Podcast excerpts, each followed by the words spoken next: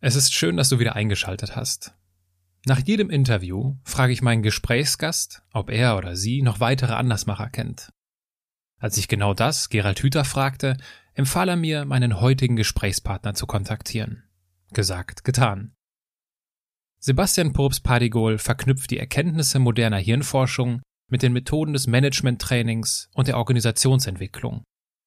So hilft er Unternehmen beim Wandel ihrer Unternehmenskulturen, schreibt Bücher und steht als gefragter Speaker auf Bühnen. Aber der Weg dahin, der war nicht immer einfach. Du kennst das ja aus meinem Podcast. Ich bin neugierig. Ich versuche zwischen den Zeilen einer Laufbahn zu lesen und mich interessiert, wie jemand zu der Person geworden ist, die er oder sie heute ist.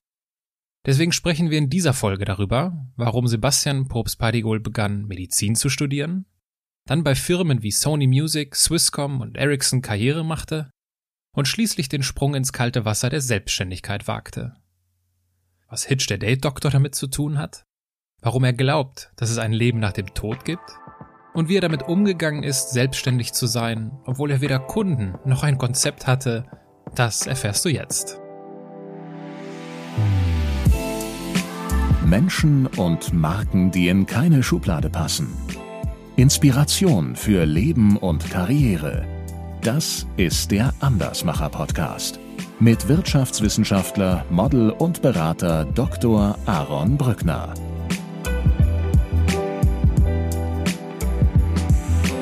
Ich war von früher Kindheit an irgendwie anders. Also ein guter Freund von mir ähm, sagt immer, Sebastian wäre immer anders als die anderen Mädchen. Es gibt so viele Phänomene, die mich zumindest glauben lassen, dass es mehr gibt als das, was wir so sehen. Ich war ja sehr verwöhnt durch die Vergangenheit und, und hatte ein, ein, gewisses Polster, aber irgendwann war das auch aufgebraucht. Ich erinnere mich noch an eine Situation, ich guckte auf mein Konto und ich wusste, okay, ich habe jetzt noch drei Monate. Und es war wirklich kurz bevor ich gecrashed bin. Ging es dann irgendwie aufwärts.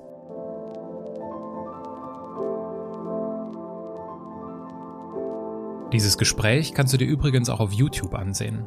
Auf meinem Kanal, der auch in den Show Notes verlinkt ist, findest du jetzt immer häufiger auch Videoinhalte, damit du die Andersmacher nicht nur hören, sondern auch sehen kannst. Das haben sich viele von euch gewünscht. Und noch ein Hinweis dazu, ich mache in diesem Podcast alles selbst. Ob Vorbereitung auf ein Interview, Nachbearbeitung der Tonspuren, Erstellung der Posts für Instagram, LinkedIn und Co. und mittlerweile halt auch die Videoaufnahmen.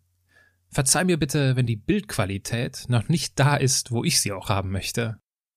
Inzwischen neige ich aber dazu, lieber anzufangen, zu machen, als meinem durchaus vorhandenen, perfektionistischen Anspruch vergeblich hinterherzulaufen. Meine Lernkurve ist dabei immer steil und meine Ausrüstung habe ich seit kurzem abgegradet. Ein Besuch auf YouTube lohnt sich aber auch heute schon. So kannst du mir beim Lernen quasi live zuschauen. Für den Moment wünsche ich dir jetzt aber erst einmal ein gutes Zuhören.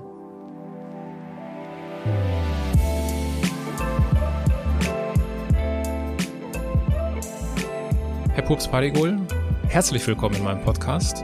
Danke. Ich freue mich, dass Sie dabei sind. Ich beginne meine Gespräche mit einem kurzen Steckbrief. Mhm. Ihr Name? Mein Name, wo der herkommt? Nee, wie Sie heißen. Ach so, Sebastian Pups Padigol. Ihr Alter? Ähm, 43. Ihre Heimat? Hannover. Ihre Geschwister? Ähm, Halbgeschwister. Äh, Nikolas und Elisa. Ihr Vorbild? Puh, au. Wer, wer ist, wer wäre aktuell mein Vorbild? Ähm, ich sag mal, ich sag ihm was anderes. Wen würde ich gern treffen? Den Dalai Lama. Weil? Oh, Warum? und Barack Obama. Kannst nebenbei noch Barack Obama. Warum den Dalai Lama? Weil der Dalai Lama für mich ähm, sehr viel dieses, dieses fernöstlichen Wissens dieser Haltung repräsentiert, die ich wahnsinnig interessant finde. Also ich habe mit 17 die Autobiografie eines Yogi von Yogananda gelesen und mhm. seitdem ähm, interessiere ich mich für Hinduismus, für Buddhismus und ähm, der Dalai Lama, ich beschäftige mich auch viel mit Neurowissenschaften, hat einen sehr großen Einfluss auf die moderne Hirnforschung, also in die Richtung, mhm. in die geforscht wurde. Inwiefern? Ähm, nun, der Dalai Lama war einer der ersten, der es geschafft hat, einen seiner oder in Zusammenhang mit mit äh, Richard Davidson ähm, haben die einen, einen Mönch nach Wisconsin, Arizona in die, in die Laboratorien von Davidson geschickt, haben ihn dort untersucht und kam dazu ganz spektakulären Ergebnissen, die so ein bisschen die neurowissenschaftliche Welt auf den Kopf gestellt haben, weil man sehen konnte, dass dieser Mönch ein Gehirn hatte, das nicht nur anders schwingt, sondern auch anders strukturiert mhm. ist. Und das hat zu ganz vielen Folgeuntersuchungen geführt. Deswegen. Was haben denn der Dalai Lama und Barack Obama gemeinsam? Ich glaube, sie sind beide sehr menschenzugewandt. Ähm, das ist so, und das sieht man ja gerade jetzt, ähm, wer da im Weißen Haus sitzt und der Unterschied von dem, der vorher und der, der jetzt. Ähm, ich weiß, es gibt viele Menschen, die, die gerne schreiben, dass Barack Obama ein Kriegstreiber ist. Also auch er ist sehr umstritten. Ähm, ich weiß nicht, was wirklich im Hintergrund war, aber was ich für, bei ihm sehr, sehr wichtig fand, ist, dass er ein Vorbild ist, an dem man sich orientieren kann, im Gegensatz zu Donald Trump, der das Gegenteil davon ist. Mhm. Angenommen, Sie säßen abends an einer Hotelbar. Ja. Was würden Sie trinken? Grünen Tee, meistens. Ja, das mit dem Tee, das ist so ein Thema bei Ihnen, ne? Habe ich in meiner Vorbereitung herausgefunden. Ja. Leidenschaftlicher Teetrinker? Oder? Äh, nie Kaffee getrunken. Ich habe mich nie an Ach, Kaffee gewöhnt und als dann irgendwann alle anfingen mit ihren riesigen zweieinhalbtausend Euro äh, Geräten, die sie sich in ihre Küchen setzten, dachte ich, ich mag das aber nicht. Was mag ich denn? Und ich wusste damals schon, ich mag grünen Tee. Und dann habe ich mich viel mit grünen Tee beschäftigt und habe Wasserkocher, die mir das auf die richtige Temperatur, äh, habe einen Wasserreiniger den P-Power Compact, einen der coolsten Wasserreiniger und Wiederaufbereiter und habe mich dann mit, mit Gyokuro und, und anderen Teesorten beschäftigt. Also Gyokuro ist bis heute mein, mein Lieblingsgrüntee. Japanischer Gyokuro ist ein Halbschattentee. Nennt man deswegen so, weil er in den letzten drei Wochen bevor geerntet wird, wird dann eine Decke drüber hängt. Das mhm. heißt, er ist dann nur noch im Schatten und die Energie, die sonst für das Wachstum der Pflanze verwendet werden würde, diese ganze Kraft bleibt dann in den Teeblättern. Und den Tee lassen Sie immer gleich lang ziehen? Oder ist das unterschiedlich, was der Tee bewirken soll? Wenn, weil, wenn ich das richtig in Erinnerung habe, ist doch, wenn er kurz zieht, ja. äh, fördert er sozusagen, ist er so ein Energieschub. Ja. Und wenn er länger zieht, ist er beruhigend, oder? Also ich tue ganz viel dafür, dass der Tee perfekt ist, von Teesorte über Teekanne. Die Monofilio habe ich, dann Wasser und all das. Das Einzige, was ich nie auf dem Schirm habe, ist die Länge des Ziehenlassens. Okay. Ähm, das mache ich immer nach Gefühl und meistens fällt mir nach sieben Minuten auf, dass der Tee noch drin ist. Das heißt, Sie müssten die ganze Zeit tiefenentspannt sein bei sieben Minuten Tee ziehen. Ja, ich bin meistens tiefenentspannt. Stellen wir uns vor, während Sie da so an dieser Bar sitzen. Ja. Mit Ihrem grünen Tee. Ja. Säße ich auch an dieser Bar. Ja. Ich würde mich zufällig neben Sie setzen und wir ja. würden ins Gespräch kommen. Ja. Worüber würden Sie sich am liebsten mit mir unterhalten? Mm. Wüsste ich was über Sie oder was würden Sie mir nee, denn fremd. Über, wir werden Sie nee, worüber werden wir uns unterhalten? Ähm, kommt so ein bisschen drauf an, was ich gerade, was mich gerade so beschäftigt. Kann sein, dass ich morgens gerade ich, ich höre ja, wenn ich unterwegs bin, gerne zum Aufstehen Gabor Steingarts Morning Briefing. Kann sein, dass der irgendwas erzählt hat, worüber ich mit ihm reden würde. Also ich finde ihn auch, ich finde ihn nicht nur toll, ich finde er polarisiert auch und wechselt ständig seine Meinung und legt sich gerade mit den falschen Menschen ins Bett. Ähm, also Axel Springer da als Partner dabei zu haben, finde ich echt speziell. Aber auf der anderen Seite ist Steingart einfach nur mal sehr außergewöhnlich. Es gibt niemanden, dem man so gerne morgens zuhört, finde ich. Oder New York Times, The Daily höre ich. Und da gibt's Dinge, die ich höre, die mich für den Tag dann oftmals beschäftigen. Über sowas können wir uns unterhalten. Wir könnten uns darüber unterhalten, wenn ich merkte, dass sie sich mit Kriya-Yoga beschäftigen, dann würde ich darüber mit ihnen reden. Oder was mich total fasziniert seit einiger Zeit, ähm, ist Metta-Meditation, Loving Kindness. Also so ein Begriff, den ich gruselig fand vor, vor vielen Monaten noch, aber ich war vor ähm, im April in Seattle in einem Brain Lab, mhm. habe dort viele Dinge gemacht und mich dabei untersuchen lassen und habe unter anderem per Zufall ähm, Meta-Meditation mal ausprobiert und habe gemerkt, wow, das was, ist. Was ist das genau? Meta-Meditation ist ähm, eine Meditation, man im Deutschen nennt man, oder im Englischen nennt man so Loving Kindness, im Deutschen äh, liebende Güte. Ein ganz schrecklicher Begriff. Mhm. Aber im Grunde genommen geht es darum, ähm, Menschen, die einem wichtig sind und Menschen, die, die man auch ziemlich schwierig findet, ähm, innerlich mit einem Zustand von innerer äh, liebender Güte zu begegnen. Mhm. Wie gesagt, das ist ein Begriff, vor einem halben Jahr hätten sie mich damit jagen können, fand ich ganz schrecklich, aber ich habe es dann ausprobiert und ich meditiere seit ich 17 bin. Also ich habe mit 17 Achtsamkeitsmeditation kennengelernt. Und äh, konnte nie was mit Loving Kindness anfangen. Und habe das dann zufällig gemacht. In diesem Brain Lab hat mir dann so eine Frau das in die Hand gedrückt, hat gesagt, probier das mal aus und guck mal, was mit deinem Hirn passiert. Und plötzlich merkte ich, wow, mhm. das ist ein, das ist ein Game Changer. Und damit beschäftige ich mich gerade sehr viel. Also ich lese ganz viele Studien dazu, was da im Hirn passiert, wenn man diese Art der, der Meditation umsetzt. Und das ist noch was ganz anderes als das, was geschieht, wenn ich Achtsamkeitsmeditation durchführe. Also sowas interessiert mich gerade. Kann aber auch ja. sein, dass wir uns über irgendwas Banales unterhalten, wie zum Beispiel, ähm, wie, wie filmt man am besten, wenn man ein Interview führt? Das beschäftigt mich ja auch gerade. Ja. Ähm, oder, oder ihre Model-Historie, die sie haben, weil eine Ex-Freundin von mir auch Model war und mir auch mühsamste Geschichte mal erzählte. Das ist ja ähm, es gibt ja diesen schönen Film Zoolander, den kennen Sie wahrscheinlich, ne? Natürlich. Der diese ganze diese ganze Branche total äh, aufs Korn nimmt. Ich könnte mich wahrscheinlich über viele Dinge mit Ihnen unterhalten. Ja, wir würden den Abend, äh, glaube ich, füllen können. Ja. Stelle ich fest. Aber es, es hängt immer an den Menschen. Also es ist nicht mhm. das Thema. Also es sind, also ich kann, in, Sie können mit einem mega spannenden Thema kommen, aber wenn Sie wahnsinnig langweilig erzählen, mhm. ähm, schläft das nach ein paar Minuten ein. Das ist meine Erfahrung so. Also die interessantesten Themen können selbst mit den langweiligsten Menschen kaputt gehen oder langweilige Themen mit interessanten Menschen funktioniert. Es ist immer die, es ist gar nicht so, sind Sie der richtige Mensch, sondern es ist eher die Frage, sind Sie der Mensch, der gerade zu mir in diesem Moment passt. Mhm. Jetzt würden wir uns über all diese Themen unterhalten. Ja. Und ich würde wahrscheinlich mich dann irgendwann bei Ihnen erkundigen, ja, Sie sind ja hier super sympathisch mit Ihrem grünen Tee und mit all dieser Vielfalt an Themen, Was über die wir uns enthalten. Ich würde Mojito. Äh, die, die Podcast-Hörer kennen das in der Regel schon. Ich würde einen halbtrockenen Weißwein trinken. Auch gut. Und Sauvignon äh, Blanc? Oder, äh, nee, der ist noch zu süß. Nee. Weißburgunder oder ein Riesling. Okay. Und ähm, ich würde mich irgendwann bei Ihnen erkundigen, ja, sagen wir, was machen Sie denn jetzt beruflich? Waren ja. Sie jetzt mal Mönch oder hm. was ist da los? Ja. Oh, das ist eine wirklich gar nicht so leicht zu beantwortende Frage. Das habe ich, das ist tatsächlich eine, eine, eine, eine Frage, die mir immer wieder gestellt wird und ich nie so genau weiß, was ich antworten kann. Also ich könnte sagen, ich bin Autor.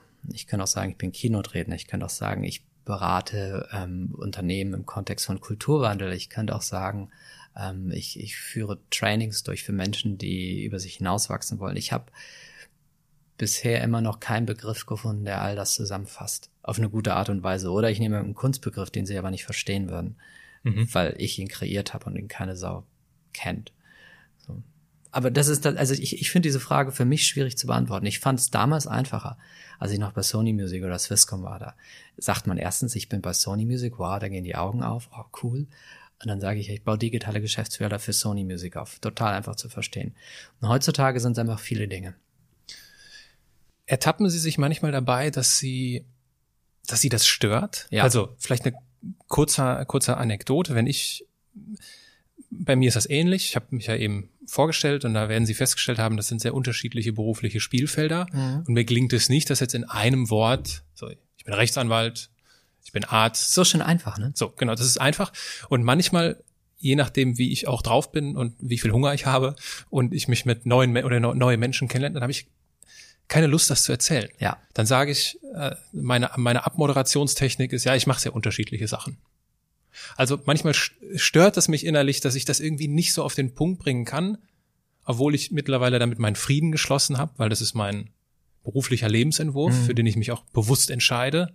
Wie ist das bei Ihnen? Genau stört so. Sie das oder? Stört mich, ja. Es stört mich nicht. Ich fände es einfacher, also manchmal finde ich es einfacher, mich in eine Schublade stecken zu können, mhm. was nie so der Fall war. Ähm, ich war von früher Kindheit an irgendwie anders. Also ein guter Freund von mir ähm, sagt immer, Sebastian wäre immer anders als die anderen Mädchen. Also und ähm, das, das, das war schon immer so. Also dass, dass ich mich für, äh, für, für, für viele Themen interessiert, also schon in, in meiner Jugend. Ja, ich habe mit mit 18 das allererste Mal oder mit 19 ein, ein, äh, ein, ein vierwöchiges Körperreinigungsprogramm gemacht. Das hieß damals äh, Clean Me Out Process von oh, Richard Anderson oder so hieß der. Also crazy shit, den man eigentlich in diesem Alter nicht macht, nur auch ohne Not. Also es war jetzt nicht, dass ich irgendwie mhm. krank war oder so, sondern ich fand das einfach tierisch interessant. Oder mit 18 ein zehntägiges Persönlichkeitstraining gemacht. Also aus irgendeinem Grund ähm, interessierten mich immer andere Dinge so ein bisschen, was eine Zeit lang in dem jungen Alter echt scheiße war, weil die meisten Menschen in meinem Umfeld das überhaupt nicht ähm, verstanden und ich auch niemand hatte, mit dem ich mich da groß darüber austauschen konnte. Ähm, und das ist bis heute so. dass mhm. das, was ich mache, also inzwischen habe ich nicht mehr dieses Problem der Anerkennung, weil ich einfach äh, Bücher veröffentlicht habe, die in ganz vielen Ländern Wirtschaftsbestseller geworden sind. Mhm. Und dann muss ich mich nicht mehr meinen alten Freunden gegenüber. Das sind übrigens die einzigen, die sich darüber lustig machen, die, die ganz alten, die mich von früher kennen. Ne? Ähm, aber ist ja immer so. Also die, die man, wie wir kennen unsere ganzen alten Kindheitswundenpunkte und ich weiß genauso auch, was ich bei denen für Knöpfe drücken muss. Ähm, aber die Frage ist es, stört sie das? Ja, das stört mich ähm, nicht dolle, ähm, aber ich fände es schöner und einfacher, mein, meinen Beruf in einen Begriff packen zu können. Sowas wie ich bin Arzt, hätte ich ja sein können, hätte ich weiter Medizin mhm. studiert, so ich bin Arzt, ich bin Rechtsanwalt oder sonst was.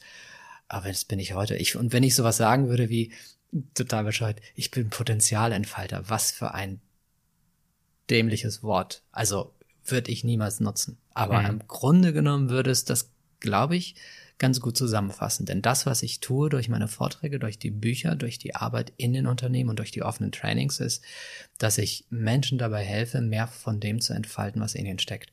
Aber ich fände diesen Begriff, ich bin Potenzialentfalter, total gruselig. Wie passend, dass Folge 82 in diesem Podcast heißt, vom Hirnforscher zum Potenzialentfalter. Gerald? Die Folge mit Gerald Hüther, genau, über die ja auch dieses Gespräch hier zustande gekommen ja. ist. Das ist halt das äh, Problem mit der deutschen Sprache. Ja. Ich glaube, äh, im Englischen, ja, im Englischen klingt das halt häufig dann viel cooler. Ja. Aber ähm, wohl wissen, dass es, dass sie ja so ein bisschen damit hadern, das ja. nicht auf den Punkt bringen zu können oder das nicht in einem Schlagwort auf, äh, zu formulieren, wenn sie ein Buch über ihr Leben schreiben müssten Echt? Ein Buch über mein Leben? Wie würde der Titel lauten? Ah, ich hab, ich weiß gar nicht mehr in welchem Kontext. Ich hatte tatsächlich neulich mal, oh Gott, ich habe tatsächlich neulich aus irgendeinem Grund drüber nachgedacht. Da war ich wieder bei einem ganz krassen Seminar. Also ich gehe selbst auch teilweise als Teilnehmer zu, zu Seminaren und ich war neulich bei einem und da hatte ich einen Titel. Ich weiß nicht mehr, wie der genau war. Ähm, ja, oh Gott, immer irgendwie anders. Nein, das war es nicht. Aber wenn ich ein Buch über mein Leben ähm, äh, äh, der Mann und die Reise oder sowas. Ich, äh, der Mann und das Leben oder äh, ich, äh, ich weiß nicht. Ich muss drüber nach. Ich glaube, ich würde was Tolles finden, aber so spontan kommt mir leider der Gedanke von damals nicht mehr in den Sinn. Von wem würden Sie gerne das Vorwort schreiben lassen? Oh, ähm, ist total schwierig für mich. Ähm, ähm, warum? Ist für mich deswegen schwierig, weil das, also es ist irgendwie eine Paradoxie. Ich stehe zwar oft auf der Bühne und rede, ähm, auf der anderen Seite, ähm, also ich weiß, dass gerade meine alten Freunde das stark anzweifeln würden, aber ich erlebe mich eher als, als schüchtern. Also ich erlebe mich eher so, dass ich, ich würde auch nicht mal ein Buch über mich schreiben, weil ich nicht finde, dass mein Leben bedeutsam genug ist, darüber ein Buch zu schreiben. Und aus diesem Gefühl heraus zu glauben, dass mein Leben nicht bedeutsam genug für ein Buch wäre, wüsste ich auch gar nicht, wen ich fragen würde, dass er da, dass er da ein, ein Vorwort schreibt. Hm. Also nicht Gerald, weil Gerald hat schon mal für mein erstes Buch ein Vorwort geschrieben. Das wäre, es müsste irgendjemand anders sein, der mir sehr nahe steht. Und meistens würde man ja nehme, jemanden nehmen, der in irgendeiner Form dann aber auch wiederum bedeutsam ist. Man sagt, okay, diesen Menschen, ähm, ich wüsste es nicht. Welche Person fällt Ihnen denn ein, wenn Sie an Erfolg denken? Erfolg? ähm, ganz lustig natürlich zuerst. Ähm, und ich sage nicht, dass ich ihn mag. Ich sage nur, ich bin gut, ich lebe jetzt hier in Hannover. Wer ist hier in Hannover erfolgreich? Äh, Maschmeyer. Maschmeyer ähm, mit all dem, äh, was dazugehört. Also, dass man auch sagen kann, naja, ähm, auf Kosten anderer. Aber die Frage ist, wie definiert man Erfolg? Wenn man sagt, okay, man definiert Erfolg durch den Umsatz, den man macht, durch das Vermögen, das man aufgebaut hat, dann ist es sicherlich jemand wie er. Ähm, oder wen haben wir noch? Natürlich Schröder. Hm. Äh, ich meine, der Typ war Bundeskanzler und ich, ich mag ihm immer noch zuzuhören, auch wenn man über manche Dinge, die er so tut, ähm, sich sicherlich streiten kann. Ähm, Würden Sie sich selbst als erfolgreich bezeichnen? Wenn ich Erfolg im Sinne von Umsatz und all diesem, ja, würde ich sagen, ja. Ich meine, wenn ich, ich gucke mir das Buch an, Führen mit Hirn, das ist nun mal sehr erfolgreich. Ähm, ich gucke mir an, wie oft ich irgendwo auf der Bühne stehe. Wenn ich sage, das sind Faktoren, ähm, dann würde ich sagen, beruflich bin ich erfolgreich. Ja. Ähm, die Frage ist, würde man Erfolg für andere Bereiche, also würde man sagen, hat ein erfolgreiches Leben. Mhm. Bei Leben gehören ja noch mehr als Job dazu. Also man könnte jetzt sagen, okay, ähm, ähm, hat man Erfolg mit sich selbst zu verwirklichen? Da würde ich wahrscheinlich diesen Begriff Erfolg weiß ich nicht, ob der passt, aber ich würde schon mal sagen, dass viele Dinge, die ich mir vorgenommen habe, dass ich die auch erreicht habe. Ähm, ähm, von daher, nehmen wir mal den, den, den, den Beruf nicht, da würde ich sagen, ja, erfolgreich. Das Gesamtleben, da weiß ich nicht, ob, das wäre zu früh, um das zu, mhm. zu, zu bewerten. Und ich würde auch nicht den Begriff Erfolg dafür, da würde ich eher den Begriff erfüllt nehmen. Mhm. Was verstehen Sie, was verstehen Sie unter Karriere? Karriere ist, Karriere äh, hat dann, glaube ich, wieder viel mit Erfolg zu tun. Also Karriere ist, man, dass man die Dinge, die man sich vornimmt, erreicht oder dass man bestimmte Stufen erreicht, dass man einen gewissen Status ähm, erreicht. Also das, wenn man irgendwo, keine Ahnung, als Teamleiter anfängt und sagt, ich möchte irgendwann mal Bereichsleiter werden. Mhm. Dann ist man Teamleiter, dann ist man irgendwann Abteilungsleiter, dann ist man vielleicht irgendwann Bereichsleiter. Sowas ähm, wenn man in den klassischen Konstrukten arbeitet. Wenn man außerhalb der klassischen Konstrukte arbeitet, also so wie wir das tun, also wir, wir können jetzt nicht mehr die Karriereschritte machen im Sinne von, ich möchte die und die Position, ähm, dann würde ich es wahrscheinlich abhängig davon machen, ähm, was macht man inhaltlich? Mhm. Also ich kann heute von mir sagen, ich bin Autor. Das ist ein Teil meiner Karriere. Und da bin ich auch sehr happy drüber. Oder ich bin Keynote-Redner, da bin ich sehr happy drüber. Ähm, dann ist aber auch die Frage, wie viele Bücher verkauft man und wie oft steht man auf der Bühne. So. Ähm, und das sind so, das sind so Faktoren, an denen ich ähm, messen würde, ob, ob jemand eine, jetzt kriegen wir diesen Begriff erfolgreich wieder rein, hat jemand eine erfolgreiche Karriere oder nicht. Mhm. Und dann ist aber auch wieder die Frage, ist eine erfolgreiche Karriere genau das Erstrebenswerteste? Also ähm, es gibt bestimmte Positionen, die sicherlich sehr interessant scheinen nach außen und von denen ich glaube, dass, oder von denen ich weiß, dass ich sie früher mal interessant gefunden hätte, heutzutage nicht mehr. Also zum ähm, Beispiel? Zum Beispiel, ich habe mich tierisch gefreut, ähm, zu sehen, wer der neue CEO von Sony Music ist. Mhm. Patrick. Patrick war früher, ich meine, der, der ist meine Generation. Wir haben damals, da war er noch bei iTunes ähm, also bei Apple. Ich war damals bei Sony Music oder bei Ericsson und er war so mein, mein Peer auf der anderen Seite und der ist inzwischen ähm, Geschäftsführer von Sony Music Deutschland, Schweiz, Österreich geworden. Und ich mich sehr darüber gefreut, weil ich ihn kenne, weil er so ein bisschen meine Generation ist und, ähm, und zugleich würde ich diesen Job heute nicht haben wollen, weil ich mit dem, was ich gerade tue, sehr, sehr happy bin. Ähm, aber damals, zur Jahrtausendwende, als ich bei Sony Music digitale Geschäftsfelder aufgebaut habe, da wäre das natürlich schon sehr erstrebenswert gewesen, weil ich Teil dieses Systems war und das natürlich mhm. war irgendwie undenkbar zu dem damaligen Zeitpunkt, aber das wäre zum damaligen Zeitpunkt ähm, interessant gewesen. Wir wollen ja heute den Versuch unternehmen, herauszufinden, wie Sie zu der Person geworden ja. sind, die Sie sind. Und der, die aufmerksamen Zuhörer haben sicherlich schon festgestellt, eben hat er was von Medizin erzählt, jetzt gerade von digitalen Geschäftsfeldern. Mhm. Was hat er eigentlich gemacht? Mhm. Wenn Sie an ihre Kindheit denken. Ja. Welche Bilder entstehen vor ihrem inneren Auge? Meine eine Oma, bei der ich, ähm, die wahnsinnig gut gekocht hat, die kam aus Österreich, ist über die Ukraine nach Deutschland geflüchtet ähm, und konnte daher fantastisch kochen. Also von Borscht über Marillenknödel, die hatte unglaublich breites Portfolio an Essen und sie hat es geliebt zu kochen. Und da war ich sehr oft und sehr gerne ähm, dann die denke ich an den Opa, also nicht ihren Mann, sondern von der anderen Seite dann den Vater meiner Mutter, ähm, der für mich eine unglaublich bedeutsame Person war. Ähm, beide Großeltern, also beide Großväter, also die Namen meiner beiden Großväter sind heute der Name meines Sohnes. Also mein Sohn hat zwei Vornamen. Ähm, die waren für mich sehr, sehr bedeutsam in der, in der damaligen Zeit. Wofür waren Sie denn Feuer und Flamme als kleiner Junge? Mm, ich habe viel, ähm, ich habe viel mit Technik rumgebastelt, damals schon. Also mein einer Opa hat mir gezeigt, wie man Dinge macht.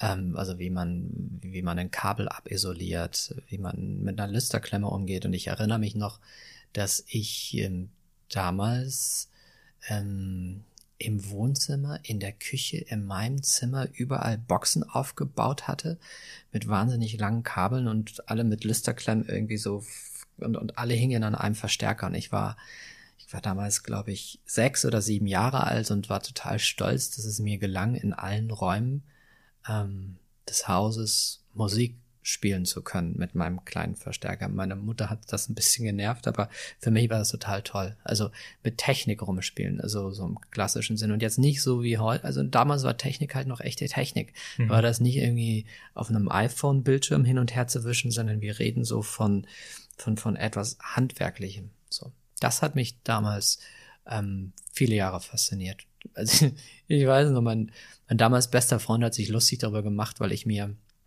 ich hatte immer so ein Spleen für die neuesten Dinge, die es so gab. Ich habe damals, ich glaube, da war ich 15 oder 16, habe ich mir ein Taschenfax gekauft. Da war so ein kleines Gerät. Das konnte man, da konnte man, da hatte man ein Display, konnte mit einem, äh, mit einer Tastatur einen Text eintippen, musste das dann ausklappen und dann konnte man das an einen Telefonhörer dranbinden, rief dann irgendwo an, wo ein Fax war und wenn das Faxgerät dran ging auf der anderen Seite, hat mein kleines Gerät diese Piepgeräusche gemacht und hat den Text übertragen. Mhm total sinnlos, weil ich kaum jemand kannte, der Faxgeräte hatte, aber ich fand das, ich fand das total klasse. Ein richtiger Digital Native sozusagen. Ja, ähm, ja, aber bevor es überhaupt Digital Natives gab. Ja, genau. So, also das hat mich schon immer fasziniert, bis heute. Was war denn das Wichtigste, das Sie von Ihrem Vater gelernt haben? Mein Vater hat mir tatsächlich, also eine Sache, die mich sehr Zwei Sachen, zwei Sachen fallen mir gerade ein. Also, das eine, was mich sehr geprägt hat, war ein Buch, was er mir geschenkt hat, als ich 17 war. Das hatte ich vorhin schon erwähnt, diese Autobiografie eines Yogi von Yogananda. Ähm, das war wirklich ein sehr prägendes Buch. Ich habe kürzlich gelesen, dass das übrigens das einzige Buch war, das Steve Jobs bis zu seinem Tod als einziges Buch auf seinem iPad hatte. Ähm, das habe ich mit 17 gelesen. Dadurch bin ich zu diesem ganzen Thema Meditation, Achtsamkeit gekommen. Ähm, habe mich 20 Jahre, 25 Jahre später dann endlich auch mal in Kriya Yoga einweihen lassen. Das ist die, diese Yoga-Form, über die Yogananda in diesem Buch spricht. Und ein zweites Thema, was ich sehr durch meinen Vater mitbekommen habe, ist die Beschäftigung mit Ernährung. Hm. Ich erinnere mich, dass ich, glaube ich, mit 13, 14 meine erste Rohkostphase hatte dass ich mich wochenlang nur von Wassermelonen oder so ernährt habe. Und dann kam irgendwann Trennkost. Dann kam so eine Phase, wo ich, wo ich abends Körner gemahlen und über was, Nacht mit Wasser aufgesetzt habe. Also ich habe ähm, sehr früh angefangen, ähm, oder der, der, der Champion Entsafter, das war so der erste Entsafter, mit dem man Saft so richtig schön aus, äh, aus Obst rausholen konnte. Also diese Sachen habe ich sehr durch meinen Vater mitbekommen und die haben mich damals geprägt. Meine Mutter hat's kirre gemacht dass ich das ähm, ständig ausprobierte und sie dann quasi ihre Küche anpassen musste auf das, was mir gerade wichtig ist und ich ihr Essen dann nicht mehr zu mir nahm eine Zeit lang. Ähm, das sind die beiden Sachen, ja. Nehmen Sie uns doch mal mit in den Moment, wo Sie die Schule beenden. Ja. Was war, was war Ihre, Ihre Idee, Ihr, Ihr Plan oder Ihr Traum? Medizin. Äh, ich dachte, ich werde Notfallmediziner. Ich bin damals ähm, an, der, an der medizinischen Hochschule hier in Hannover angenommen worden. Ähm, hatte sehr viel Glück. Ich musste quasi nur von Braunschweig nach Hannover rüber und habe damals begonnen, Medizin zu studieren. Ähm, dann gab's aber einen, naja, es kam dann erst mal ein Jahr Zivildienst. Also ich wusste aber mehr oder minder, ich, ich, ich will und werde Medizin zu studieren. Also erstmal das Jahr nach, also dieses, dieses Jahr der ähm, nach der Schule, bis das anfing mit dem Studium, das war erstmal fantastisch, weil ich ein Zivildienstleister war, der sehr wenig beschäftigt war. Plus, ähm, man bekam ja damals verhältnismäßig viel Geld. Mhm. Ähm, und das, das war toll. Dieses erste Jahr. Das war wirklich so ein bisschen runterfahren. Und dann fing das mit dem Medizinstudium an. Das Problem in Anführungszeichen war, dass ich zwei, drei Wochen bevor das Medizinstudium losging, damals zu einem Seminar gegangen bin, einem Persönlichkeitstraining. Das war zehn Tage lang, war unglaublich intensiv. Zu einem Zeitpunkt, in dem Menschen noch sehr formbar sind ähm, oder formbarer wahrscheinlich als jetzt, weil ähm, ich sowas zuvor noch nie erlebt habe. Und das hat mich so durcheinander gerüttelt auf eine positive Art und Weise, dass ich alles in meinem Leben in Frage gestellt habe, inklusive dieses Medizinstudiums, ob das das Richtige wäre. Was war das für ein Seminar? Ähm, das hieß damals The One Experience, mhm. ähm, basierte ähm, auf einem Mann, der inzwischen verstorben ist, der hieß Frank Natale. Und es gab zwei Menschen, ähm, die diese Form der Arbeit dann weitergeführt haben. Äh, und das war zum damaligen Zeitpunkt für mich ein sehr, sehr intensives Training. Ähm, und ja, hat viele mehr wachgerüttelt. Wie kam es dazu? Also, das ist ja nicht da, so der Standardweg, dass man dann. Warum ich da hinging? Ja, bin? also. Eine gute Freundin von mir, die, mit der ich seit wir 13 sind, ähm, eng befreundet, äh, oder seit wir 13 waren, eng befreundet bin, ähm, die war davor bei diesem Seminar. Die war ähnlich wie ich immer so auf der Suche. Und sie kam zurück und war mega begeistert. Und dachte ich, cool, das machst du auch. Und dann bin ich dahin. Und ähm, das war, das war schon sehr intensiv. Wenn Sie, wenn Sie sagen, die war auch auf der Suche, was haben Sie denn dann gefunden in diesem Seminar? Ähm. oh Gott, was habe ich da gefunden? Ich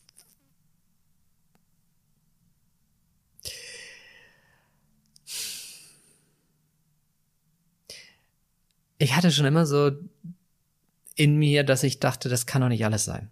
Also das Leben, was wir so leben, kann doch nicht alles, es muss doch mehr geben. Ah.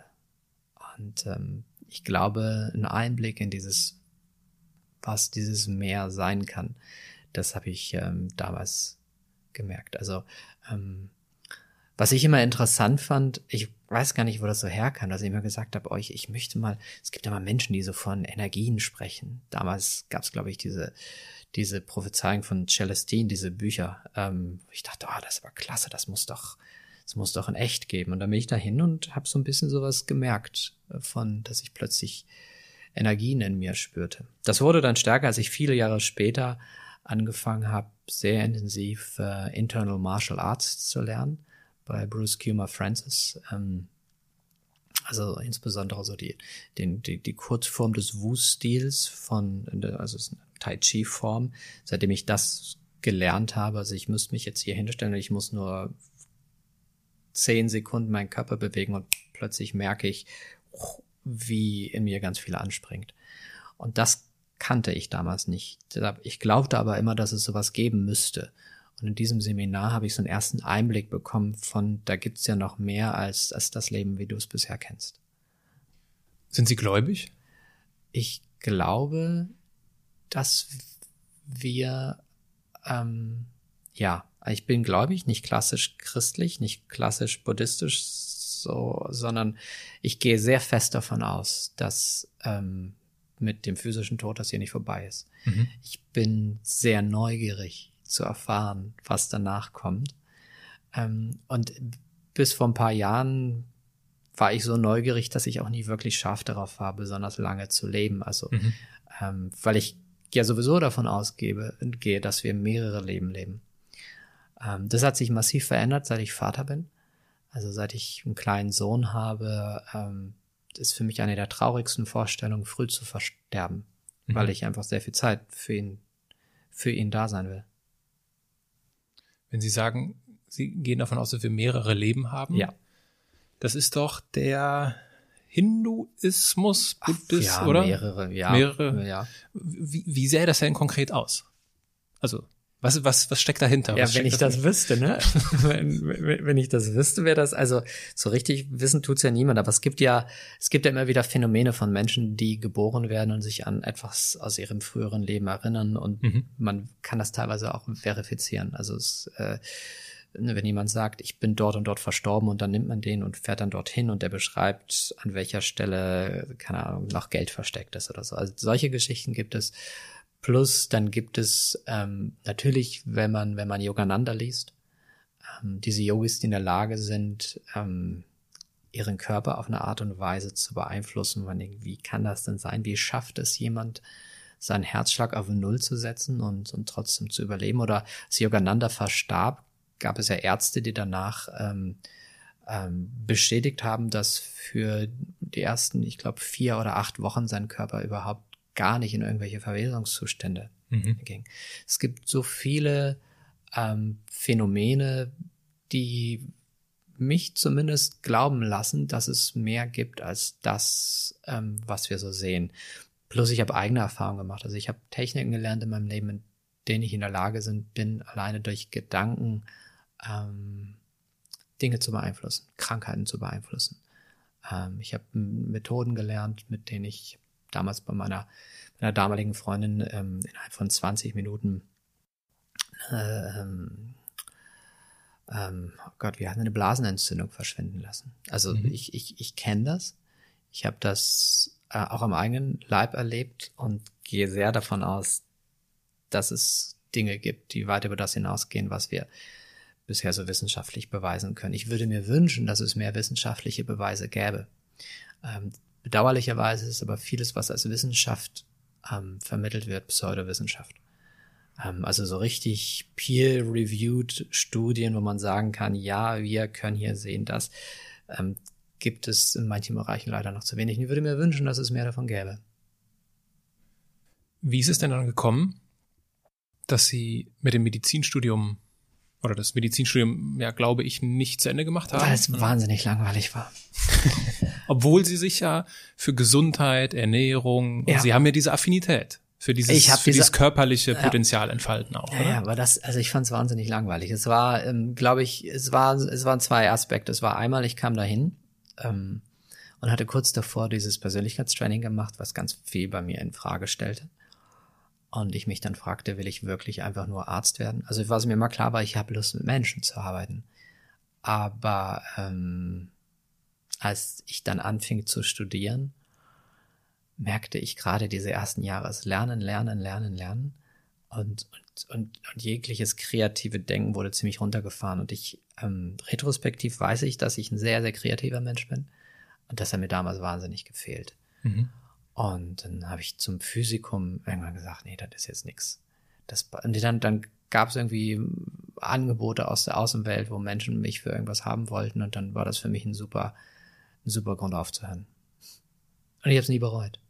Und wie genau also wie kriegt man jetzt während eines Medizinstudiums, in dem man sich nicht wohlfühlt, plötzlich ein ich glaube, dann kam ja Sony irgendwann. Ah, das war der übernächste Sprung. Ah, also, ah, okay. okay. es war, es gab so zwei Minischritte. Minischritt eins, ich habe als freier Journalist für ein Magazin hier aus mhm. der Gegend gearbeitet und die brauchten dann jemanden als Redaktionsleiter und waren sehr happy mit dem, was ich vorher geschrieben habe. Und dann habe ich für die vorübergehend gearbeitet, merkte dann aber, boah, du kannst ja nicht ohne du kannst ja nicht irgendwie, das, das kann nicht dein Leben sein. Und ähm, bin dann so ein bisschen reingerutscht in diese ganze IT-Branche, hab damals ach, dann kamen noch ein paar private Faktoren dazu, die dazu führten, dass ich einfach wegziehen wollte. Und dann bin ich nach Köln, habe damals in der IT-Branche gearbeitet, ähm, habe bei einem Unternehmen angefangen, die mit alles, alle der allerersten so Server-Client-basierte Systeme anders aufgesetzt haben. Also so wie wir es heute kennen, dass sie sagen, okay, wir nehmen einfach einen Browser.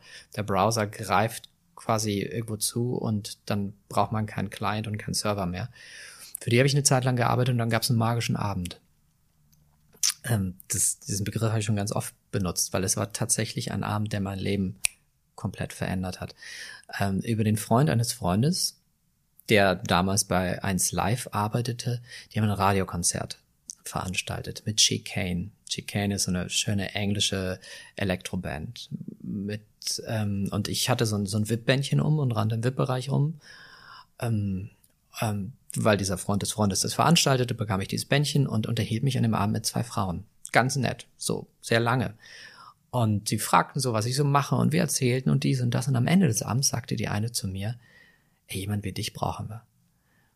Und äh, dann stellte sich raus, es war mal damals die Promotion-Chefin von Epic Records. Und Epic Records ist ein Teil von mhm. Sony Music. Und dann hatte mich einfach reingeschickt in diesen ganzen Bewerbungslauf. Es gab dann viel, also die haben damals jemanden gesucht, der das ganze digitale Geschäft mit aufbaut. Und da ist, das war zur Jahrtausendwende, das war ganz, ganz neu. Mhm. Das, es gab niemanden mit Ausbildungen dafür. Aber ich hatte einen IT-Hintergrund, ich konnte schreiben. Ähm, ich konnte, ähm, ich hab, es gab eine Band bei Epic Records, die hieß Such a Search. Und der Manager und Bassist ging damals mit mir noch in eine Klasse und irgendwie dachten sie, ach, das, das passt doch irgendwie alles gut zusammen. Und dann haben die mich dann ins Rennen geschickt und ich habe irgendwie Glück gehabt, mich durch die anderen da ähm, durchzusetzen und dann haben die mich eingestellt. Und das war, das war ein Quantensprung. Ähm, meine damalige Freundin, die hat sich fast die Hand abgebissen. Die arbeitet in der Musikbranche und, und, und ist durchgedreht und sagte, du kriegst einen Job bei Sony Music, das kann doch nicht sein. Also das war mir damals gar nicht so bewusst, wurde mir im Laufe der Zeit bewusst, wie viel Glück ich hatte, ähm, dass ich zum richtigen Zeitpunkt am richtigen Ort war. Ich hatte mich niemals, ich hatte, ich hatte das, ich hatte das nie auf dem Schirm, dass ich so einen Job hätte machen können. Dann habe ich mich da auch reingesetzt. Und dann habe ich ähm, mich da relativ schnell durchgebissen, habe gemerkt, was, was die brauchen und hab, dann kam ein kreatives Denken, mhm. habe gemerkt, okay, man könnte das, das, das machen und habe dann relativ schnell das, was ich dort aufbauen sollte, so aufgebaut, dass ziemlich viele Menschen happy damit waren. Was war denn das Verrückteste, was Sie jemals gemacht haben, um beruflich voranzukommen? Das Verrückteste, also ich, ah, ich überlege gerade, um beruflich voranzukommen.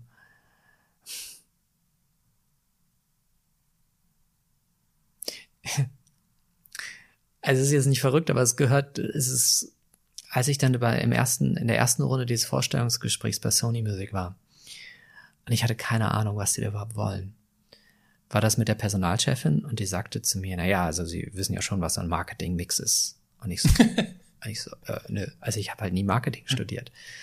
Und ähm, was ich damals gemacht habe, ist, ich habe ähm, es gab nichts, worauf ich, womit ich mich vorbereiten konnte. Ich habe mhm. mich tatsächlich dann damals in einen Buchladen gesetzt, habe ein einziges Buch gefunden, was sich irgendwie mit Online-Marketing beschäftigt. Da habe mir die ersten 30 Seiten durchgelesen und haben mir ganz viel darüber überlegt, was man machen könnte. Und im nächsten Gespräch, das war dann mit dem Managing Director von Epic Records, habe ich dann all die Gedanken, die mir in diesem Buchladen kamen, einfach rausgehauen. Und während ich mit diesem Gespräch saß, rief er dann die Personalchefin an und sagte, Alter, ja, bei dem Purps hier sitzen, Alter, der hat ja richtig Ahnung von dem, was wir brauchen. Ne? Der geht in die nächste Runde. Und das, also alles, was ich ihm erzählte, habe ich quasi in, in einem zweistündigen Nachdenken in einem Buchladen mir ausgedacht. Ich hatte überhaupt keine Ahnung von dem, was sie brauchten. Ich glaube, niemand hatte wirklich Ahnung von dem, was sie damals brauchten. Mhm. Und das war, das, das war schon sehr viel Glück, dass ich da wieder in einem richtigen Laden saß, das richtige Buch hatte, mir die richtigen Gedanken dazu machte. Und danach sind die meisten Sachen irgendwie so, das war so seamless. Ne? Also dann mhm. der nächste Karriereschritt, der ging dann rüber zu, zu Ericsson. Das geschah einfach durch ein gemeinsames Projekt. Ähm, und dass ich Ericsson damals sehr gut kennenlernte und die Verantwortlichen und ich wusste, wonach die suchen und ich wusste, ich wollte damals von Sony Music weg. Ähm, und, und so ist das geschehen und das gleiche irgendwie bei, bei, bei, bei, von, von Ericsson zu Swisscom geschah mhm. genauso. Da hatte ich sehr viel. Das war ganz cool. Also im Grunde genommen wollte ich schon bei Ericsson raus. Ich war ein paar Jahre bei Ericsson, wollte dann raus, weil es irgendwie nicht mal meins war. Und ich mich eigentlich schon selbstständig machen wollte zu dem Zeitpunkt. Ähm, und ähm, eigentlich, nee, nicht eigentlich, wir hatten schon ein gekündigtes Arbeitsverhältnis. Und ähm, die Swisscom hat ein, ein riesig teures Produkt bei Ericsson eingekauft, die wollten mich aber dazu haben. Und dann musste Ericsson mir einen neuen Arbeitsvertrag geben. Und ich war in einer fantastischen Position nachzuverhandeln. Also ich habe damals für die Swisscom gearbeitet, aber der Arbeitsvertrag war mit Ericsson. Also Ericsson hat mich quasi weiterverkauft. Hm.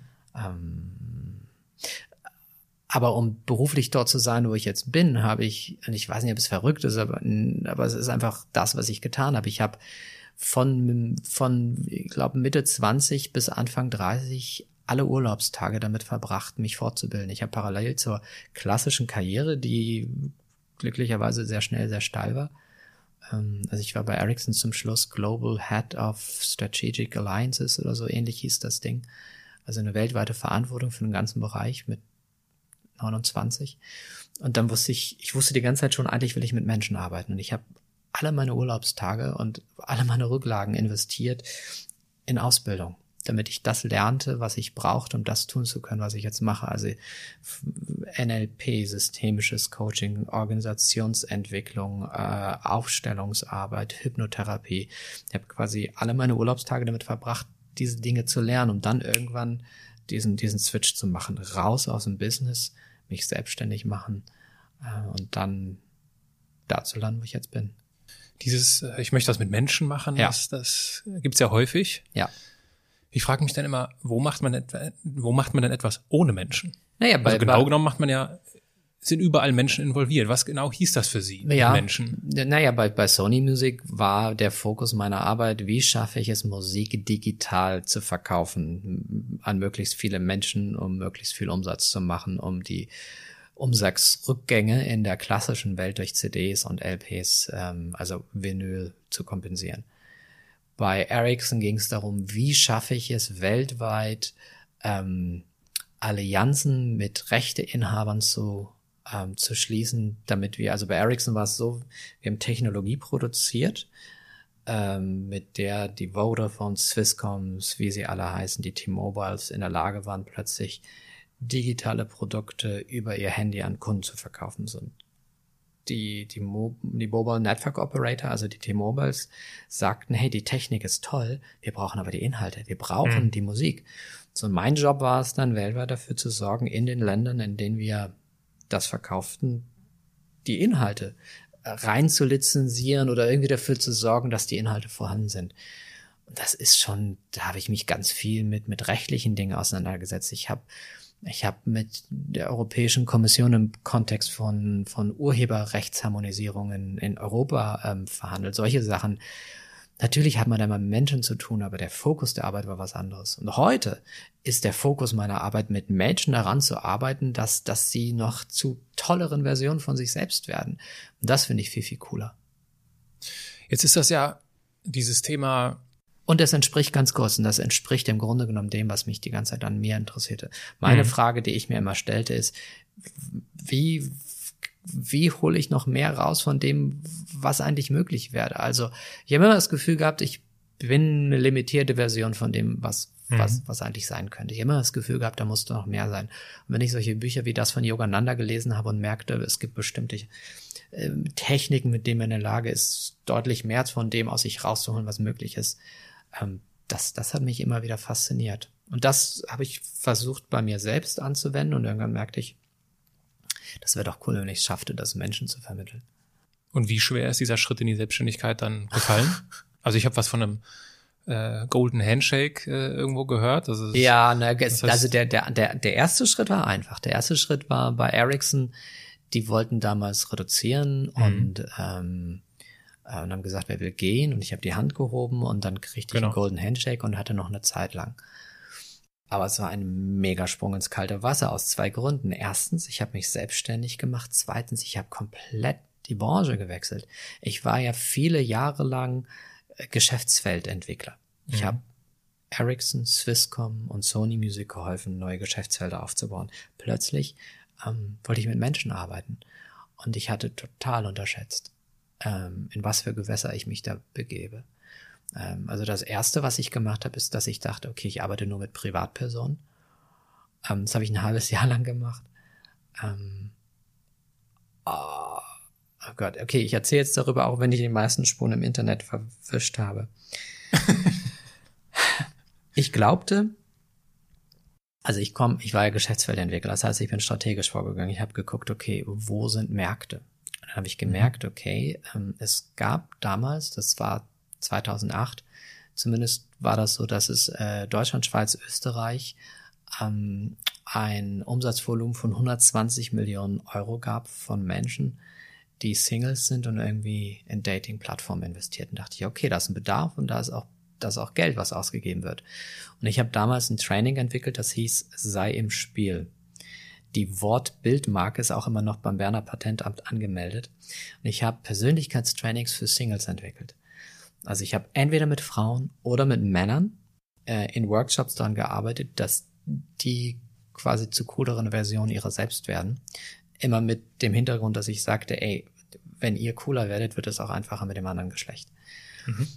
Und das, das hat mega Resonanz gehabt. Also wollte gerade sagen, klingt doch super. Die, insbesondere die ganzen Frauenzeitschriften sind total drauf abgefahren. Also die ganzen Redakteurinnen, mit denen ich sprach, die fanden das super. Mhm. Ähm, da, da, also da waren immer blinkende Augen, wenn ich darüber redete. Und es äh, erschienen dann noch einige Interviews und Texte und ähm, ich habe dann aber relativ schnell das Image von Hitch the Date Doctor weggehabt. Mhm. Und das gefiel mir gar nicht. Und dann kam irgendwann eine, eine, damals sehr wichtige Person, die ich kannte, die seit 20 Jahren schon Business Trainings macht. Die sagte, Sebastian, das ist totale Verschwendung, was du da gerade machst. Sie sagt, du warst viele Jahre im Business, du hast weltweit Teams geführt, du hast den Stallgeruch.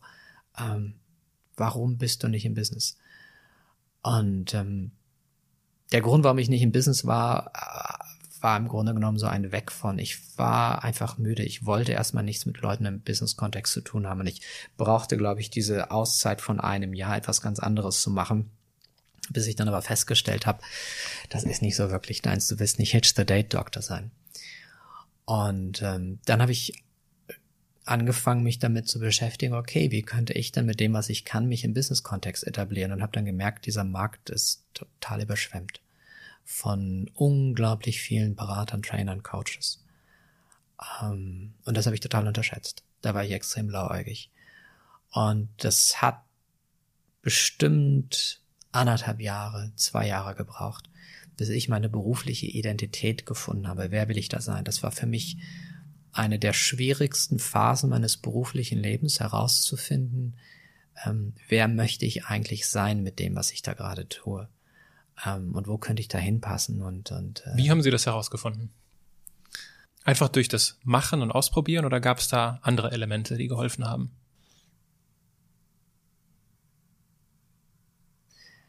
Es ist eine Mischung gewesen. Also zum einen hat es erstmal mit Demo zu tun gehabt. Ich war bis dahin wahnsinnig erfolgreich mit allem, was ich machte. Ich meine, ich war mit 23 bei Sony Deutschland, 25 Deutschland, Schweiz, Österreich bei Sony, mit 27 Ericsson Europa, mit 29 Ericsson weltweit. Also ich war sehr verwöhnt. Ähm, und brauchte dann erstmal so eine Phase von, von wieder auf den Boden kommen. Und das war wirklich die härteste Phase, die ich so äh, für mich persönlich erlebt habe, dieses Demut lernen ähm, und erstmal merken, dass das nicht alles nur, wenn man sich vorstellt, sofort funktioniert und so läuft. Ähm, ich meine, wenn man in einem Konzern ist, so wie ich damals zuvor, weiß man so ungefähr, wo muss ich ansetzen, um das zu erreichen. Ähm, da, da ist ein Konstrukt, ein System, zu dem ich gehöre. Und ich habe relativ schnell verstanden, was ich tun muss, in, innerhalb dieses Systems mich weiterzuentwickeln. Aber plötzlich war da nichts mehr, was mich hielt, sondern ich war, ich war selbstständig, ohne Kunden, äh, ohne Wissen, was will überhaupt machen und hatte damals dann ein Projekt gegründet, ähm, das hieß Stark durch den Sturm. So, ich hatte zu 2008, 2009 die erste Weltwirtschafts-, mhm. also die große Krise, ne, Lehman Brothers und all das, was danach kam. Und ich las in den Zeitungen, dass viele Menschen jetzt zu Psychologen rennen, weil sie mit dieser Unsicherheit nicht klarkommen. Und ich habe damals gedacht, hey, ähm, man muss ja nicht zum Psychologen. Es gibt doch auch, also ich, ich glaubte schon an meine Fähigkeiten, Menschen helfen zu können. Und ich dachte mir, wie wäre es denn einfach, wenn ich mal mehrere andere Menschen hole, die auch wissen, wie man in stürmischen Phasen mit Dingen umgeht. Und dann habe ich dieses Projekt gegründet, das hieß Stark durch den Sturm. Und da habe ich Menschen gefunden wie Boris Grundl oder damals noch Stefan Friedrich oder ein paar andere Menschen. Wir waren, glaube ich, elf, zu Beginn später 13 Menschen, die Audioseminare gemacht haben. Genau, ich wusste, wie kriegt man digitale mhm. Inhalte im Internet vermarktet. Das habe ich viele Jahre gemacht. Ähm, das heißt, ich hatte das, den technischen Hintergrund durch, durch Swisscom und Ericsson und Sony. Ich hatte den inhaltlichen Hintergrund durch all die Jahre, die ich quasi an mir gearbeitet und all die Ausbildung. Und dann habe ich diese Menschen gesucht, die da mitmachen können. Und durch dieses Projekt habe ich Gerald Hüther kennengelernt. Und ähm, dann haben wir uns damals angefreundet. Wir haben ganz schnell gemerkt, dass wir gut miteinander zurechtkommen, auch, wir, auch wenn wir sehr, sehr, sehr unterschiedlich sind. Und wir haben dann, ähm, wir haben dann, also er, er war jemand, der damals schon sehr gewollt war von vielen Menschen. Ähm, und ich konnte ihm sehr helfen, weil ich mit Menschen, die sehr gewollt sind, weil ich wusste, wie man diese Menschen schützt, aber auch gut vermarktet. Ich habe, ich meine, ich habe früher Jennifer Lopez, Anastasia, Jackson, ich habe diese Menschen in der digitalen Welt vermarktet. Ich wusste, wie man Verträge macht. Ich wusste, worauf man zu achten hat. Und, und habe da eine Kompetenz mitgebracht, die er nicht hatte, die ihm sehr geholfen hat. Ähm, oder insgesamt die ganze Frage, wie, wie, wie stellt sich Gerald in der digitalen Welt, also im Internet dar? Mhm. Das war für mich total easy. Er wiederum hat ganz viel ähm, Wissen mitgebracht, was ich nicht hatte und ähm, und äh, wir haben viel Zeit miteinander verbracht. Ich habe teilweise ein, zwei Wochen bei ihm zu Hause verbracht mit seiner Familie und wir haben viel geredet. Und ich habe einen tiefen Einblick bekommen in diese ganze neurowissenschaftliche Welt durch ihn. Und das war so ein, so ein, so ein Tipping Point, dass ich gemerkt habe, okay, das, was Gerald dort erzählt, da ist ja unglaublich viel noch dahinter, wenn ich, wenn es mir gelänge, noch mehr von dem zu verstehen. Äh, und wenn man diese, dieses neurowissenschaftliche Wissen mit Management-Theorien und mit allem meinem Hintergrund, wenn ich diese Dinge miteinander verbinde, das könnte was sein. Mhm. Und das, das war der Moment. Also durch dieses gemeinsame Projekt, stark durch den Sturm, entstand diese Verbindung zwischen uns beiden. Dadurch bekam ich diesen Einblick in diese Neurowelt. Und dann habe ich einfach begonnen, alleine zu, zu recherchieren und habe mir Leute wie Richard Davidson angeschaut oder habe mit, mit Menschen wie Britta Hölze gesprochen oder äh, ähm, habe ganz viele andere Menschen gelesen, gesprochen, ähm, die alle eine ähnliche Haltung hatten wie Gerald. Also die Neurowelt ist ja riesig. Mhm. Und innerhalb dieser Neurowelt braucht man Menschen mit einer gewissen Haltung, also so einer humanistischen Haltung. Und das ist, das ist durch, durch Gerald damals entstanden. Und als ich das irgendwann miteinander kombiniert hatte, das war dann nach, nach einer langen Durststrecke der Moment, wo ich gemerkt habe, das könnte es sein. So, also es gab keine wirkliche Strategie, sondern es war, glaube ich, die Notwendigkeit, dass ich erstmal Demut lerne, ähm, dass ich erstmal viele Konzepte von wer bin ich über, über, über Bord werfe ähm, und komplett neu anfange. Wie sind Sie mit finanziellen Ängsten umgegangen? Um, ähm, die waren, das, also es gab so Momente, wo ich wusste, ich erinnere mich noch, ähm, ich war ja sehr verwöhnt durch die Vergangenheit und, und hatte ein, ein gewisses Polster, aber irgendwann war das auch aufgebraucht. Und ich wusste, dass, also ich habe, ich erinnere mich noch an eine Situation, ich guckte auf mein Konto und ich wusste, okay, ich kann, ich lebte damals noch in der Schweiz, ich habe jetzt noch drei Monate. Oder ich nehme das Geld und gehe nach Bali, dann kann ich anderthalb Jahre davon leben. Das war tatsächlich eine Option, über die ich nachgedacht habe. Und es ist tatsächlich so bilderbuchmäßig gewesen. Also man kennt ja diese Geschichten von kurz bevor man den Boden berührt. Und es war wirklich kurz bevor ich gecrashed bin, ähm, ging es dann irgendwie aufwärts. Kam plötzlich, war meine, meine, meine Ausrichtung klar. Ich wusste, was ich will, wofür ich stehe und, und plötzlich kamen dann die Aufträge. Da würde ich gern tiefer reingehen. Ja.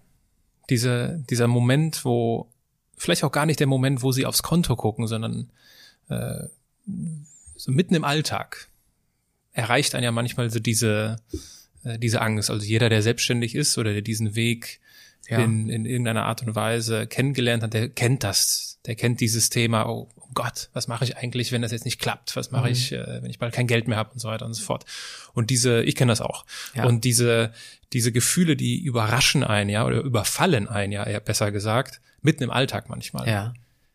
Fällt Ihnen da was ein, wo Ihnen das mitten im Alltag äh, eingefallen oder, oder wie und wie sind Sie dann in dem Moment damit umgegangen? Haben Sie dann irgendwie ich keine Ahnung, mit Affirmationen gearbeitet ja. oder haben sie angefangen zu meditieren? Was war ihre, ja. was war ihre Strategie? Also, ich hatte das nicht mit dem Alltag, sondern es war, es war einfach präsent. Ich wusste, wie es aussieht. ähm, und ich habe dann tatsächlich damals noch ein Dreivierteljahr ähm, bei einem jungen Startup in der Schweiz gearbeitet, weil ich merkte, okay, oh, ich weiß nicht, wie lange das noch dauert und habe dann einen Teil meiner meiner Zeit mit einem Startup verbracht, die einfach jemanden brauchten, der ähm, der dann ein paar Dinge gerade rückt um, und habe mich im Grunde genommen verdingt, um damit ähm, mhm. mich über Wasser halten zu können. Und während dieser Zeit geschah das dann, dass ich, also dadurch war der der Absturz oder der vermeintliche Absturz nicht so steil, sondern ich wusste, okay, ich kann damit mich noch, ich, also ich schaff's noch. Ähm, was schwierig ist in der Schweiz, weil einfach schweineteuer ist, dort zu leben. Ähm, und ich glaube, ich hätte mir immer irgendwas gesucht, dass ich vielleicht Teilzeit irgendwo gearbeitet hätte, hätte diese Phase noch länger gebraucht. Und sie hat insgesamt den Moment von ich bin raus bei Ericsson bis es geht wirklich aufwärts drei Jahre, mhm. glaube ich. Ich glaube 2008, Mitte 2008 bin ich raus. Ähm, und ähm, bin dann, ähm, ich glaube 2010 habe ich dann einen Job gehabt, habe ich diesen Job angenommen und 2011 ging es dann aufwärts. Mhm. Oder vielleicht war es noch ein Jahr mehr oder so. Aber es war schon, es war schon ausreichend Zeit, dass, dass ich mich sehr mit mir auseinandersetzen musste. Nehmen wir an, Gerald Hüther säße jetzt hier bei uns. Ja. Was würde er denn als Ihre größte Schwäche bezeichnen? Ähm, ich weiß nicht, was er heutzutage als meine größte Schwäche. Ich weiß, dass wir damals ähm, uns ein bisschen aneinander gerieben haben. Ähm, ich kam halt so klassisch aus dem Business und ich war so, da geht's hin und wir geben jetzt Vollgas. Wuff. Mhm. Und hab dann alles reingeworfen und schnell und ähm, diese, dieses ähm, sehr schnell Ergebnisse erreichen wollen. Das war das, was ich gewohnt war. Und Gerald sagte damals immer, Sebastian, es braucht Zeit. So, mach dich mal locker. Also er hat andere Worte gewählt dafür. Das weiß ich, dass das damals etwas war. Ähm, heutzutage weiß ich es nicht. Ich weiß gar nicht, ob er da noch eine große ähm, Schwäche sehen würde. Also, oder ob er, ich, egal, wenn ich jetzt fragen würde als Freund, was wäre so meine größte Schwäche?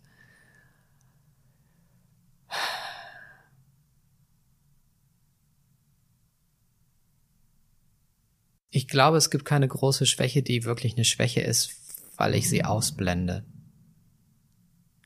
Also es gibt Dinge, die mir bewusst sind, die ich auch immer wieder angehe. Aber ich glaube, es gibt, es gibt keine großen Schatten mehr von, ähm, keine großen, unbewussten Schatten, die mich irgendwie hindern, glaube mhm. ich. Also es gibt sicherlich noch so das eine oder andere, was jetzt aber gar nicht mehr so viel mit meiner beruflichen Zug, ähm, sondern eher so mit privaten Dingen zu tun hat. Also ich glaube, es gibt noch so das ein oder andere, was, was ich noch ähm, aufzuarbeiten habe in Bezug zu, äh, in der Beziehung zu, zu meinen Eltern. Ähm, und es ist nicht so, dass ich da nicht schon dran bin. Es ist nicht so, dass ich da ähm, nicht schon seit bestimmt zehn Jahren ähm, immer wieder hinschaue. Ähm, aber insbesondere mein Vater hat da ähm, paar Sachen hinterlassen, die sind so mächtig. Ähm, dass ich da immer wieder hinschauen muss. Und ich glaube, dass das, was er da so hinterlassen hat, das sind so die größten persönlichen Limitierungen, die ich so mit mir rumtrage. Ja, es gibt's vermutlich in, bei jedem von uns, ja. so diese, diese, diese Baustellen, weswegen es ja unglaublich sinnvoll ist, sich mit persönlicher Entwicklung oder persönlicher Potenzialentfaltung, ja. wie auch immer wir es nennen wollen, zu beschäftigen. Aber manche Menschen haben es einfach einfacher, merke ich. Also manche Menschen, ja? Menschen haben richtig tolle, sie unterstützende Eltern. Aber dann gibt's irgendwo anders eine Ja, Baustelle. natürlich. Ich war, also aber ich, ich, ich sehe das dann manchmal so. Also ich kenne Menschen, wo ich das Gefühl habe, denen fällt es irgendwie einfacher. Also ich habe schon das Gefühl, ich habe da schon was mächtig mitbekommen. Auf der anderen Seite ist es aber ein, ein riesiges Potenzial äh, ich muss mich so sehr mit mir auseinandersetzen, dass ich dadurch, dass ich äh, viele, viele Dinge bei mir beobachtet habe und aufgelöst habe, erlebe ich mich in meiner Arbeit äh, so viel effektiver und so viel schneller. Also die Art und Weise, ich merke, dass ein Feedback, was mir mal eine Personalentwicklungschefin gegeben hat, eines großen Konzerns, dass sie sagte, weißt du, warum wir dich immer wiederholen? Ich so, nee, was meinst du? Sie so, weil du keine Führungstrainings machst. Mhm. Du machst Persönlichkeitsentwicklung mit den, Arbeit, mit den Menschen. Und das war mir lange nicht bewusst. Ich dachte immer, dass ich eigentlich Führungstrainingsarbeit mache. Aber ich glaube, ich bin sehr geprägt dadurch, dass ich viele Jahre meines Lebens Persönlichkeitstrainings erlebt habe als Teilnehmender, dass die Art und Weise, wie ich mit Menschen arbeite, immer so ist, dass ich, dass ich wissen will, was ist da eigentlich wirklich los bei dem, dass ich, dass ich will, dass die, dass die wirklich ans Eingemachte gehen.